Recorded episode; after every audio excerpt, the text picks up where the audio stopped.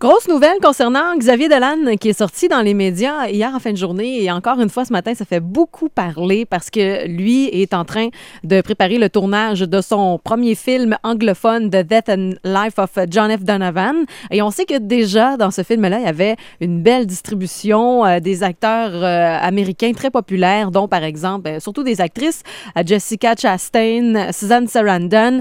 Et il y a une autre actrice d'envergure qui s'ajoute à la distribution du film de Xavier Dolan. Il s'agit de Nathalie Portman. Et là, ça commence à être euh, très, très big. Ben oui. Et Nathalie Portman, qui n'est pas étrangère à des collaborations avec Susan Sarandon également. Ah, ben Ah, c'est peut-être pour ça qu'elle a pu euh, se frayer un chemin euh, dans le... C'est le- intéressé à l'audition, sûrement. Exactement. Donc, il y a trois lauréates d'un Oscar de la meilleure actrice dans le prochain film euh, anglophone de Xavier Dolan, rien de moins. Et on avait entendu parler qu'elle allait également avoir la présence d'Adèle, peut-être, parce qu'elle a vraiment aimé travailler avec lui lors du tournage de son vidéoclip.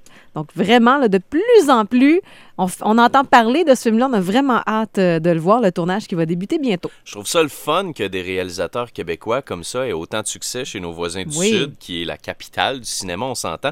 Et avec le taux de change, là, je pense qu'ils vont être de plus en plus portés à vouloir tourner au Mhm. Québec, ou du moins au Canada, parce que c'est avantageux pour euh, les euh, distributeurs et les producteurs américains.